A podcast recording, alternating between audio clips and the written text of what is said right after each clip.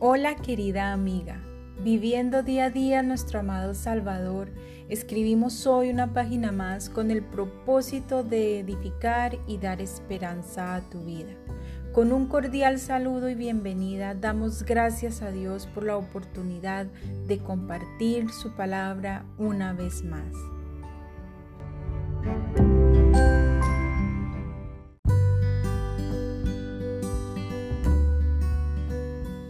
Querida amiga, continuando con nuestro estudio Maestras del Bien, proseguimos con la lección número 3 titulada Ministerio de la Maestra del Bien, segunda parte. En la lección pasada analizábamos unos versos de la Biblia que algunas mujeres y hombres sacan fuera del contexto para soportar la idea del pastorado femenino. También explicamos que las mujeres usadas en la Biblia jamás usurparon una posición de autoridad ni dentro del templo ni dentro de la iglesia.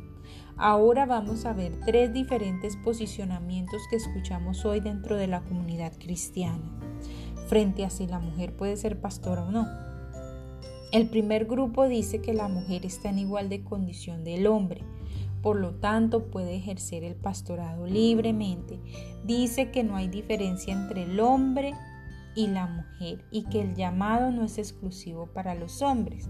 Por ello todo lo que hace el hombre dentro de la iglesia también lo puede hacer la mujer. El otro grupo dice que la mujer no tiene ningún espacio dentro de la iglesia, tanto en su servicio y en su enseñanza, y que por ello la mujer es solamente una, un asistente en cada servicio, solo sentada, escuchando y aprendiendo. Y hay un tercer grupo que entiende que el rol del pastorado y del liderazgo le ha sido asignado a los hombres y que por lo tanto la mujer no puede ser pastora, pero si hay un espacio para su servicio y su enseñanza dentro de la congregación.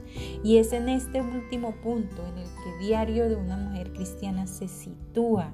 Es mi anhelo en el amor del Señor que logremos entender su voluntad para hacer bendición tanto en sus hogares como en nuestras iglesias. Por lo tanto, vamos a estudiar cuál es la diferencia entre el valor y el rol de la mujer. La palabra valor tiene un significado muy amplio, mas bíblicamente se traduce en la gran estimación que Dios tiene por su creación, por toda su creación, en especial por nosotros, el hombre y la mujer. Fue tanta su estimación que quiso darnos semejanza y hacernos conforme a su imagen. Él puso parte de su esencia en la humanidad cuando sopló aliento de vida en la nariz de Adán y Eva.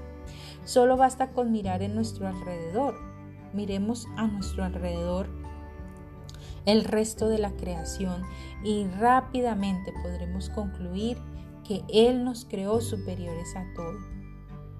Nos dio mente, emociones, voluntad, las tres partes que comprenden el alma y lo que nos hace imagen y semejanza de Él. La palabra rol significa función que una persona desempeña en un lugar o en una situación y vemos cómo el significado se afianza y complementa muy bien lo que hemos explicado. Muchas mujeres creen que no darles la posición de pastoras es una discriminación abierta contra ellas y que no le estamos dando el mismo valor que tiene el hombre. Mas lo que yo creo es que no están entendiendo la diferencia entre estos dos términos. Tenemos un valor como seres creados por el Señor y tenemos un rol escritural que Dios nos ha designado y debemos cumplir. En Génesis 1.27 encontramos el claro ejemplo de valor tanto del hombre como de la mujer. Vamos a leer este versículo. Y creó Dios al hombre a imagen, a imagen de Dios lo creó, varón y hembra los creó. El hecho de ser creados ambos a su imagen y semejanza indica inmediatamente cuán valiosos somos para Dios. Debo aclarar que la imagen y la semejanza que habla el texto original no está describiendo una física, sino la espiritual. Somos semejantes de Dios, a Dios espiritualmente. Es por lo cual la Biblia dice que Dios es espíritu, por lo tanto es necesario que le adoremos en espíritu y en verdad. Luego en Génesis 2 el Señor aclara nuestros roles. La Biblia describe cómo Dios creó al hombre y a la mujer designando roles diferentes. Él nos creó con el mismo valor, pero con diferente rol. Lo primero que debemos notar es que existe un orden de creación, el cual habla mucho del carácter soberano y de orden de Dios. Primero trajo al huerto al hombre, creándolo del polvo y soplando aliento de vida en su nariz. Lo segundo a tomar en cuenta es que la mujer llegó después, al igual que fue creada de diferente manera. Dios, al ver la necesidad de Adán de una compañera, lo llevó a caer en un sueño muy profundo. Entonces Dios abrió su costado, sacando una de sus costillas, y a partir de esta formó a la mujer. Cuán majestuoso y soberano es nuestro Dios. La pregunta es por qué el Señor creó primero a Adán y luego a la mujer y por qué fueron diferentes las formas de creación. Porque la mujer procede del hombre, es así de sencillo. Nuestro rol, aunque seamos del mismo valor, es diferente, amiga. Dios no nos creó a nosotras primero, ni tampoco nos hizo caer en un sueño para sacar una costilla nuestra y así formar al hombre. Nosotras somos las que tenemos el privilegio de ser ayuda idónea. Somos complemento.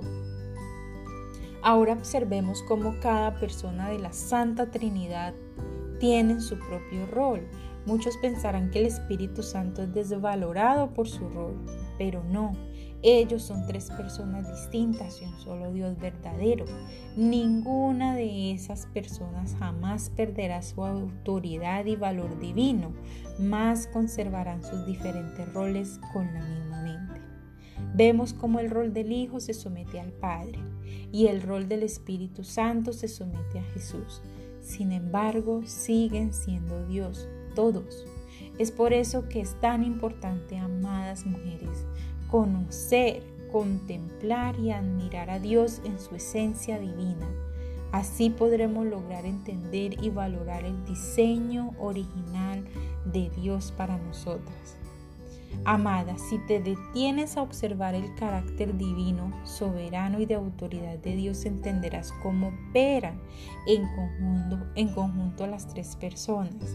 Y es entonces cuando con tus propios ojos espirituales verás cómo esas mismas características actúan en nosotros. Si somos representantes de Dios en la tierra, no podemos actuar diferente a Él, ni mucho menos subordinarnos, tratando de usurpar la posición de autoridad del hombre dada por Dios. Recuerda que hace mucho tiempo allí en el cielo, Lucifer, por su codicia y vanagloria, se rebeló contra Dios, siendo expulsado de la presencia del Santo Dios para siempre. Si actuamos en rebeldía contra Dios, estaremos haciéndonos semejantes al enemigo y rechazando directamente la autoridad de nuestro Padre. Entonces, ¿qué carácter estaríamos reflejando en nuestras vidas? ¿El de Dios o el del diablo? Es por eso que quiero darte un consejo. Antes de preocuparte por las experiencias con Dios, Preocúpate aún más por saber quién es Dios, cómo es Dios, la esencia de Dios. Enamórate del Señor y permítele a Él enseñarte esas cosas grandes y ocultas de Él que tú aún no conoces. Entre más conozcas a Dios, menos problemas de conocimiento tendrás y, y tus pruebas dejarán de ser esos gigantes que te atormentan. Oremos. Amado Señor, resplandece con tu verdad y sabiduría mi alma y convence mi corazón del rol que has diseñado para mi vida. Ayúdame con humildad a entender que el pastorado es un rol de autoridad y liderazgo que tú decidiste dar al hombre. Hazme entender que con eso no me estás denigrando como mujer, al contrario, me has dado un rol hermoso el cual encaja perfectamente con mis emociones y pensamientos. Amén. Amada amiga, continuaremos con esta edificante lección que te ayudará a descubrir tu verdadero rol como mujer cristiana. En nuestro próximo encuentro, no te lo pierdas. Por el momento y con amor les habló Tania M. Olson. Nos veremos en una próxima oportunidad con una reflexión más aquí en Diario de una Mujer Cristiana. Bendiciones.